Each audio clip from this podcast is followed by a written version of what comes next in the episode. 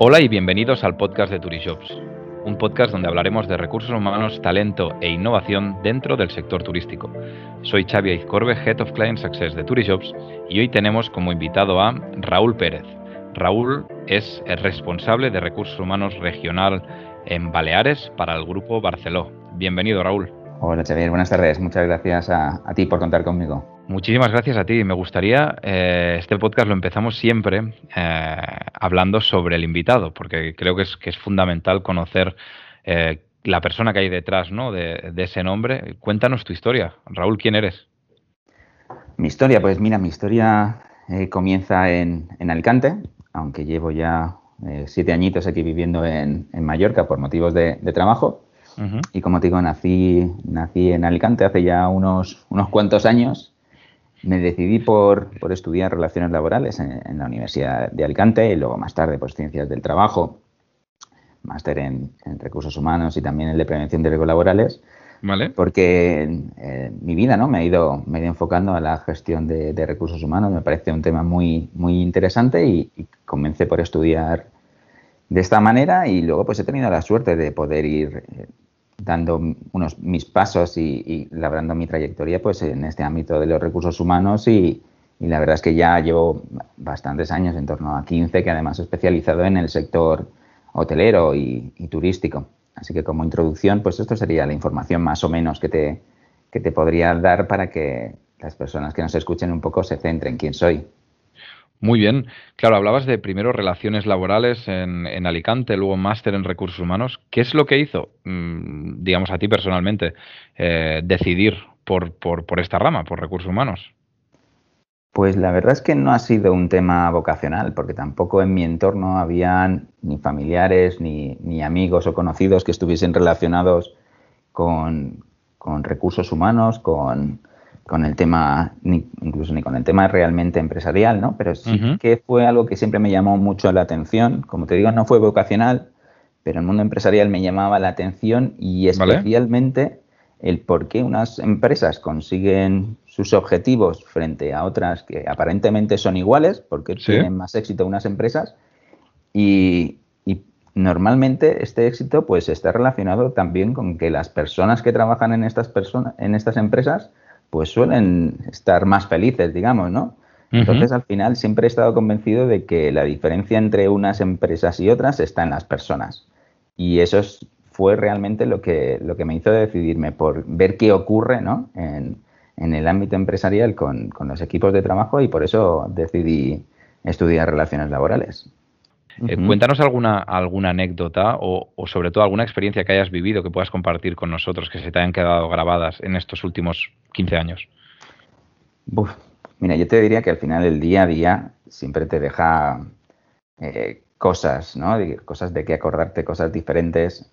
La verdad es que es, para mí el, eh, mi trabajo como recursos humanos, y, bueno, he empezado desde, desde abajo y todavía hay camino por recorrer, y, siempre hay, hay cosas diferentes, ¿no? Interesantes. Me parece que es un trabajo, también depende de lo que realmente te apasione, ¿no? Pero a mí, pues digamos que me encanta mi trabajo. Pero si te tuviese que responder a esta pregunta, y, más estando en sector hotelero, lo que realmente me queda grabado eh, son eh, hechos y situaciones que no tienen que ver con mi trabajo, sino con los equipos. Porque mira, yo tengo la suerte de haber trabajado en dos proyectos impresionantes, ¿no? Como ¿Vale? Barceló Asia Gardens en, su momento en, Alicante, que ahora es Asia Gardens Royal Hideaway Hotel, y, en el Hotel Formentor, Formentor Royal Hideaway Hotel también aquí en, Mallorca, que son, si me permite, dos pedazos de hoteles, y realizan unos eventos espectaculares.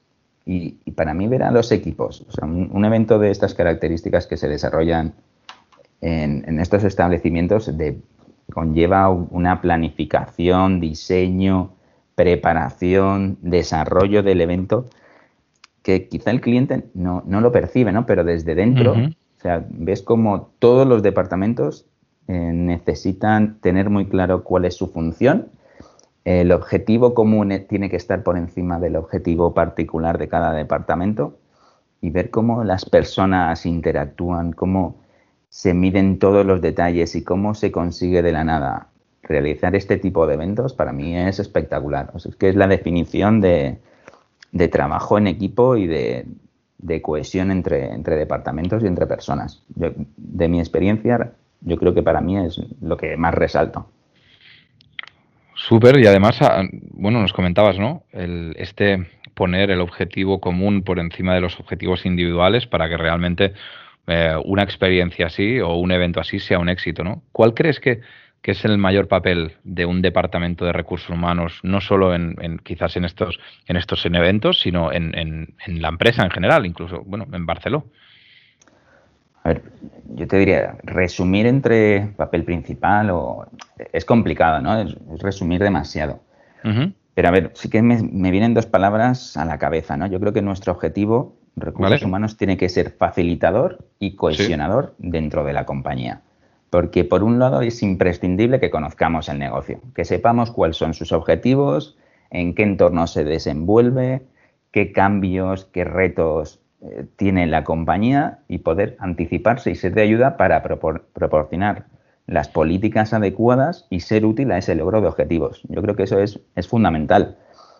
Pero al mismo tiempo tenemos que estar al tanto de qué necesidades y qué políticas son las más adecuadas para que los equipos de trabajo, para que las personas que forman la, empresa se desarrollen se fidelicen con, estas políticas y con la compañía para que tengan ese compromiso y que esos objetivos de, la empresa sean los suyos propios, porque al final creo que es la clave del éxito. Por eso creo que nuestro papel tiene que ser para facilitar la consecución de objetivos de todos los integrantes de, los actores que hay en, la compañía, principalmente que la compañía consiga esos, esos logros y cohesionar a, pues, a todas las partes dentro de, la organización. Yo creo que ese podría, podría decir que desde mi punto de vista tiene que ser el papel fundamental en recursos humanos. Perfecto, porque hablando de esas políticas, ¿no? Eh, y sobre todo de las dos, eh, digamos, palabras que has utilizado, como facilitador o cohesionador, en tu caso, ¿cómo crees que debería ser un buen líder o un buen director de recursos humanos? Como tú dices, eh, al final el perfil de, las personas que trabajamos en recursos humanos, pues tenemos que tener el perfil eh, para conseguir esos objetivos que acabamos de comentar. Igual no es complicado, ¿no? Si tenemos que resumir cuál debería mm. ser el perfil o cuáles son las cualidades principales, pues también es complicado, pero, pero yo creo que, por ejemplo, algo fundamental es la humildad, porque mm, la humildad te permite poder escuchar poder escuchar a qué necesita la empresa, qué necesitan las personas, porque si crees que lo sabes todo, difícilmente vas a poder escuchar, si no vas a estar pensando en cuál es tu razonamiento para explicar por qué tienes razón. Y porque a través de esa humildad también tienes que ser capaz de, desarrollarte, de, adaptarte y de crecer, porque además en este entorno que tenemos tan cambiante, tenemos que ser capaces de, de adaptarnos rápidamente y para eso tenemos que desarrollarnos, ¿no? yo creo que también es muy importante la honestidad, porque la honestidad nos va a proporcionar credibilidad. Si no tenemos credibilidad, nuestras políticas de recursos humanos, nuestras acciones van a tener poco recorrido. Las personas tienen que confiar en nosotros. Está claro que tenemos que tener el liderazgo y todas las competencias que van asociadas para, tomar decisiones, para tomar las medidas apropiadas, para tener determinación, porque tampoco podemos tener eh, parálisis por análisis, ¿no? Tenemos que, ser capaces de tener esa actitud y, como digo, liderazgo, bueno, al final es importantísimo en cualquier, en cualquier ámbito, ¿no? En cualquier posición de responsabilidad o que tengas equipo eh, contigo, tienes que tener esas habilidades. Entonces, pues por supuesto, aquí también. y, pero sobre todo, habilidades sociales son muy importantes. Si trabajas para personas, con personas, tienes que ser capaz de, te tienen que gustar las personas.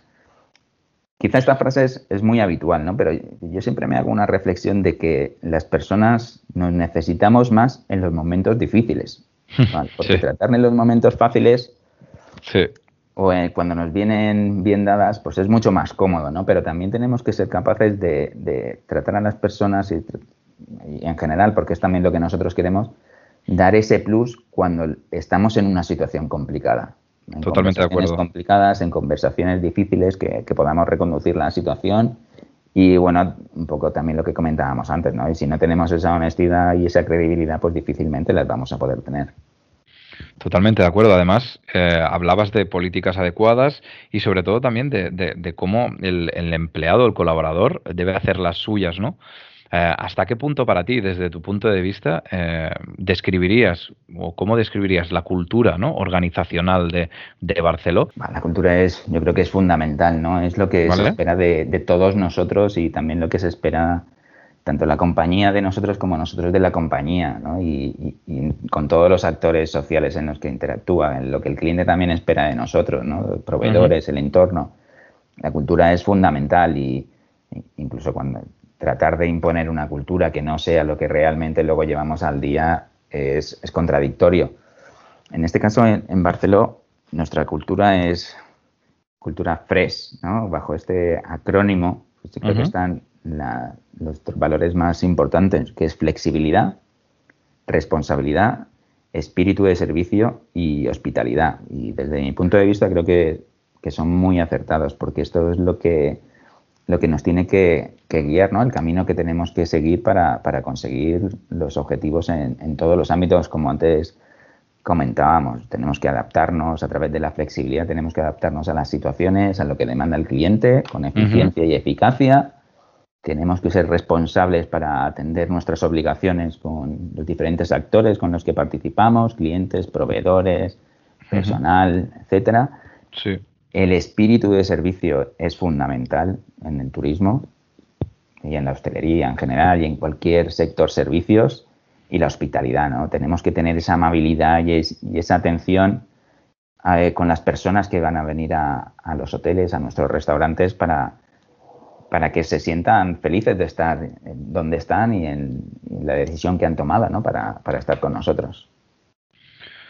Totalmente de acuerdo y además, eh, bueno, eh, en el fondo, hablando de flexibilidad, de responsabilidad, ¿no? de espíritu de servicio y de hospitalidad, denota, ¿no? Un, digamos, una, una, cultura fuerte por parte de, de Barceló y que evidentemente a todos esos valores y toda esa misión, visión y, y, y, exacto, y, valores ayudan a afrontar todo lo que estamos viviendo ahora, ¿no? Mm. ¿Cuál crees para ti eh, que será que sé que es difícil y, repito, ¿eh? porque eh, la he tenido que reformular varias veces esta pregunta, ¿cuál crees que es el mayor desafío para el sector turístico en los próximos años? Y me han dicho, Xavi, yo creo que nos tenemos que ir a días o a semanas o a meses, no te vayas a próximos años, porque ahora ha cambiado tanto que cada día es, es, como un mundo, ¿no? pero desde tu punto de vista, ¿cuál, ¿cuál crees que va a ser uno de estos mayores desafíos?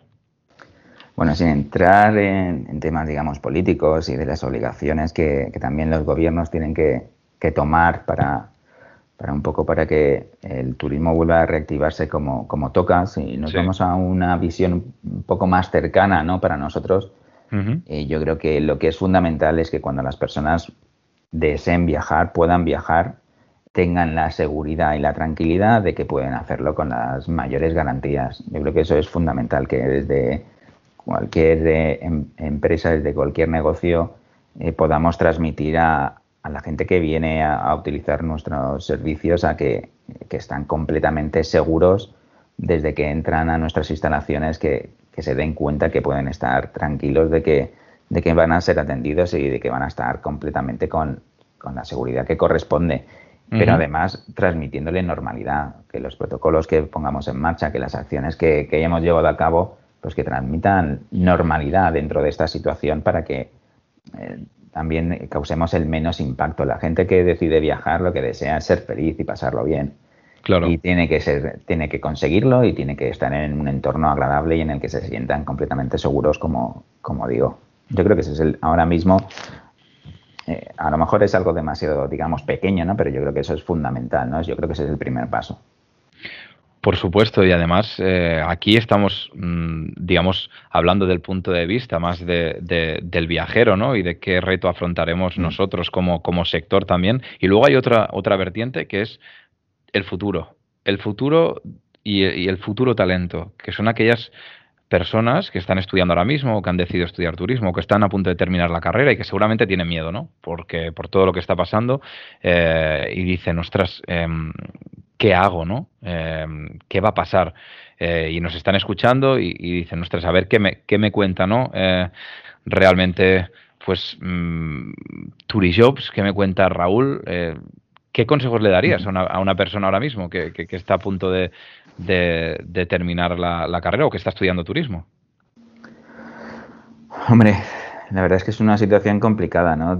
Todos hemos sido jóvenes, todos hemos estado a punto de acabar eh, nuestros estudios o recién finalizados y, la verdad es que tienes ese miedo, ¿no? De, vamos a conseguir esa primera oportunidad, ¿quién me va a dar esa primera oportunidad? Y si encima nos encontramos en una situación eh, pues como esta, pues la incertidumbre y el miedo, pues, pues seguro que es mucho mayor.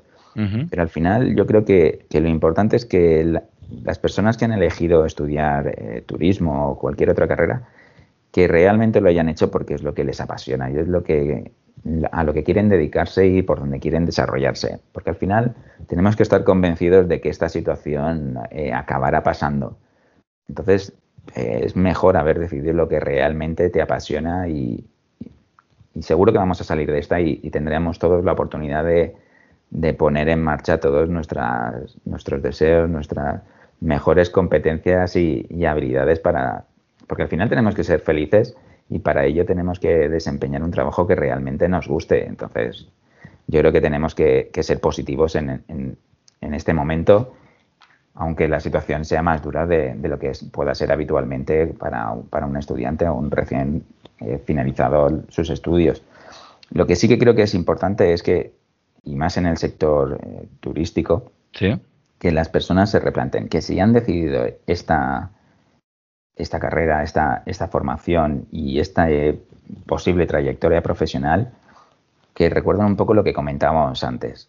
Eh, al final vamos a tratar con personas y tratar con personas implica que realmente nos guste tratar con personas. Tenemos que tener esa, esa hospitalidad, ese interés por, por atender a la gente, por transmitirle nuestro espíritu de servicio, por por hacer nuestros, nuestras, eh, sus dudas o sus problemas o sus necesidades. Entonces yo creo que esto es lo que, lo que realmente es importante, ¿no? que, mantengamos esa vocación y que sepamos que, más que nunca también nuestras habilidades sociales y nuestra, nuestra actitud pues, pues va a ser imprescindible. Entonces yo creo que esto también es importante, ¿no? que lo mantengamos, eh, que lo tengamos en mente, que no se trata solo de, de poner en marcha nuestros conocimientos teóricos o incluso experiencias, sino que también eh, recordemos que vamos a tratar con personas y, tenemos que transmitir al cliente, a las personas que, vienen a cualquier establecimiento, hay que transmitirle pues eh, nuestras emociones positivas, ¿no? digamos, nuestra actitud.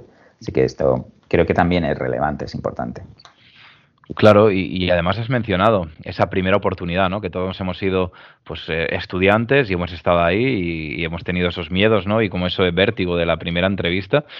Em, Claro, ¿tú qué consejos, o sea, tres consejos mm, darías ¿no? a, aquellos candidatos que nos estén, eh, que nos estén escuchando, que, vayan a la primera entrevista o, por lo que sea ahora mismo estén eh, buscando trabajo, etcétera, aunque hayan hecho ya muchísimas entrevistas, pero que, valoran un, consejo por, por nuestra parte? ¿Qué, qué, tres consejos les podrías dar? Yo creo que, por ejemplo, eh, algo que es súper súper importante, yo creo que para una entrevista y para casi cualquier cosa en la vida, la preparación es eh, un porcentaje muy alto de nuestro éxito. Entonces yo creo que, por ejemplo, el recopilar información de, la empresa para la cual vamos a realizar esa entrevista es muy importante. Tenemos que saber dónde vamos, qué valores tiene esta empresa, qué misión, qué producto es el que vende, cómo son sus instalaciones. Porque eso, además de, poder eh, hacernos responder a la pregunta, yo quiero trabajar para esta compañía, es lo que realmente estoy buscando. Además de que podamos decidir si realmente es lo que queremos, pues seguramente de ahí podremos sacar eh, alguna información relevante para plantearnos qué están buscando y por tanto qué preguntas me van a hacer, ¿no? Para que me pueda preparar esas posibles preguntas. Claro. Es una manera de tenerlo, de tenerlo preparado y tenerlo avanzado y, de todo lo que está en mi mano, ¿no? Pues eh, ser proactivos e intentar eh, tenerlo lo, más avanzado posible. Vale. También, como, segundo, aunque va un poco relacionado con, esta primera opción, es, oye, a través de eh, la oferta que se ha publicado, por ejemplo, en, en Turijobs, seguro que en esa oferta que se ha publicado, pues aparecen los requisitos, ¿no? Y, me da mucha información de qué están, de qué están buscando, qué es lo que, cuáles son realmente las funciones del puesto. qué es lo que realmente se puede necesitar. Y entonces, viendo este, estos requisitos del puesto, estas funciones, pues tengo que repasar mm, qué aspectos para mí son, o sea, puedo aportar, ¿no? ¿Cuáles son los más relevantes de mi, de mi perfil para esta posición? Para tenerlos presente y, aprovechar durante la entrevista cualquier oportunidad para poner de manifiesto eh, qué valores tengo yo para ser la persona elegida para el puesto. No perder esas oportunidades de explicar eh, por qué tengo que ser yo la persona elegida. Creo que, es importante tener, tenerlo preparado para poder tener esa, esa iniciativa. Ok. Y como tercero, pues eh, yo diría, aunque se, supone ¿no? que, se, tiene, se tiene claro, pero tiene que haber credibilidad entre el currículum que yo haya podido enviar o mi perfil, en, por ejemplo, en Turijobs, ¿Sí? con luego el discurso que mantengo en la entrevista. Vale. Porque si no hay coherencia entre ambas informaciones, pierdo credibilidad. Con lo cual es muy importante que tenga claro qué currículum es el que he enviado y tenerlo preparado, tenerlo revisado y asegurarme de que, de que no hay discrepancias ¿no? entre el mensaje que yo voy a trasladar y el que realmente doy. Porque eh, es posible que, que tengamos diferentes eh, currículums adaptados porque tenemos un perfil polivalente y podemos haber aplicado a diferentes tipos de, ofertas o de empresas, con lo cual incluso me parece me parece muy buena idea, ¿no? Pero si es así, tienes que estar seguro de qué información es la que has remitido para luego ser coherente, ¿vale? La credibilidad es súper importante preparación, eh, adecuación también al, mm. puesto, ¿no? A, la job description que estabas comentando y luego la, esa credibilidad de la que de la que estás hablando que para mí es, es fundamental. Y, esto va vinculado con la última pregunta porque hemos dado esos tres consejos y ahora decimos, ok, em, pero a mí me gustaría, después de toda la experiencia que tienes, que me pudieses describir para ti, eh, personalmente, cómo, cómo, es el candidato, no perfecto ya, porque esta pregunta ya, la, la, digamos, la reformulo y digo, ¿cuál es el candidato ideal para ti o cómo es ese candidato? ¿Cómo debería ser? Sí, porque al final la perfección no existe. Correcto.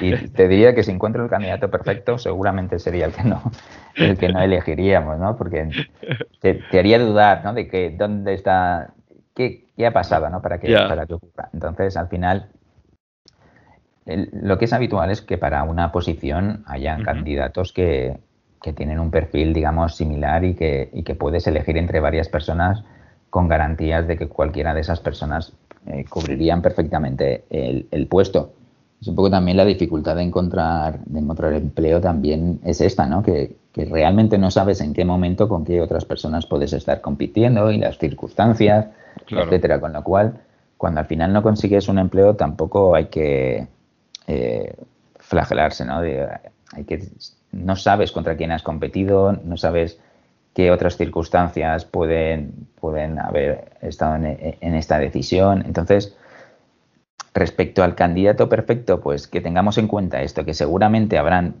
personas del mismo, de un perfil muy parecido y, seguramente la decisión se va a ir por competencias blandas, ¿no? por la actitud que me está transmitiendo. Entonces, oye, pues, al final el motivo por el cual le interesa a la, persona la persona esta, esta oferta, pues puede ser muy importante, ¿no? El, interés, que, el interés que tenga.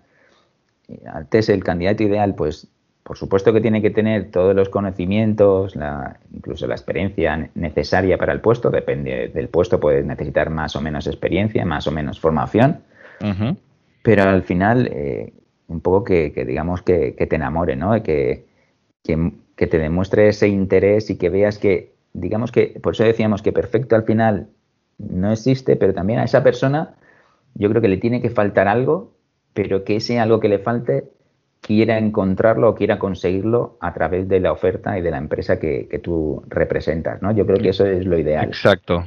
Que ese, gap que tiene eh, el candidato, pero que aún así lo hace perfectamente eh, competente para el puesto, pues que ese gap lo quiera compensar o lo quiera conseguir justo contigo, con tu empresa, con tu oferta. Yo creo que eso al final es lo que le hace el candidato ideal. Estoy completamente de acuerdo. Eh, y además, aquí es una pregunta que, que, que, no estaba, eh, pero, pero que creo que, que también a veces eh, me la han hecho eh, sobre todo candidatos sin experiencia, ¿sabes? Raúl, candidatos sin experiencia que dicen, Jolín, es que me piden no sé cuántos años de experiencia y demás, y, pero ¿cómo piden para un puesto así, pues tantos años de experiencia? Em, cuando buscáis a alguien junior, junior, de, esas de esos puestos, ¿no? que se busca muy poca experiencia, si ya en los puestos más altos estamos hablando, ¿no? De que es evidente que se valora los conocimientos técnicos, es evidente que se valora la experiencia, es evidente que se busca eso, pero luego lo que te hace decantarte es esa actitud, esas soft skills, ¿no? Em, ¿Qué pasa con esos candidatos sin experiencia? Es decir, ¿qué es lo que, más se valora? ¿Cómo, ¿Cómo les ayudarías a plantear, digamos, esa, exposición delante de un recruiter dentro de Barceló, por ejemplo? La actitud es la, llave, ¿no? Eh, que nos va a abrir esa puerta. Si, demuestras ese interés eh, por conseguir esa, esa, experiencia, por aprender, por escuchar, eh, yo creo que al final es, es, con lo que lo tienes que conseguir y, con ese ánimo de, de, ir pasando, de ir pasando fases. El, los primeros trabajos siempre son los más complicados y todos hemos pasado por ahí, con lo cual me gusta trasladar un mensaje optimista. Lo habitual es que la persona que te esté entrevistando también haya pasado por esa situación. Entonces, tiene que ser, espero yo, tiene que ser comprensivo, ¿no? Un poco lo que hablábamos antes de las posiciones de recursos humanos. Claro. Si, no, personas de recursos humanos tenemos que tener esa empatía también. Entonces, ¿cómo la conseguimos? Pues eh, transmitiéndole al entrevistador, entrevistadora, que, soy la persona adecuada porque tengo ese interés por por aprender, por mejorar, transmitiéndole mi, mi, pasión, ¿no? Yo creo que al final es, es lo que tenemos que hacer. Creo que es a, través de, de, esta llave, ¿no? Cómo lo tenemos que conseguir. Eh, la verdad es que me gustaría terminar con esas tres cosas que has dicho. Es decir, una que es que el candidato perfecto no existe y que esa parte que le falte a ese candidato, lo que realmente se valora es que quiera cubrirlo eh, formando parte de, precisamente en este caso, de, Barcelona. Me ha parecido que es algo con lo que, es realmente importante y luego se ha hablado de dos cosas en las que yo soy súper partidario, que es el aprendizaje constante y, digamos, y esa curiosidad y esa humildad, ¿no? Por, por no dejar de, de aprender. Así que, de verdad, muchísimas gracias por tu tiempo. A vosotros, un placer por todo lo que nos has aportado. De verdad creo que ha sido una charla súper positiva, como has dicho tú, siempre buscando pues esa, ese, optimismo. Y a los que nos estáis escuchando, no olvidéis suscribiros al podcast de Turijobs, el primer podcast de recursos humanos del sector turístico en España, y compártelo si te ha gustado. Muchas gracias, nos vemos la semana que viene y recuerda, people make the difference.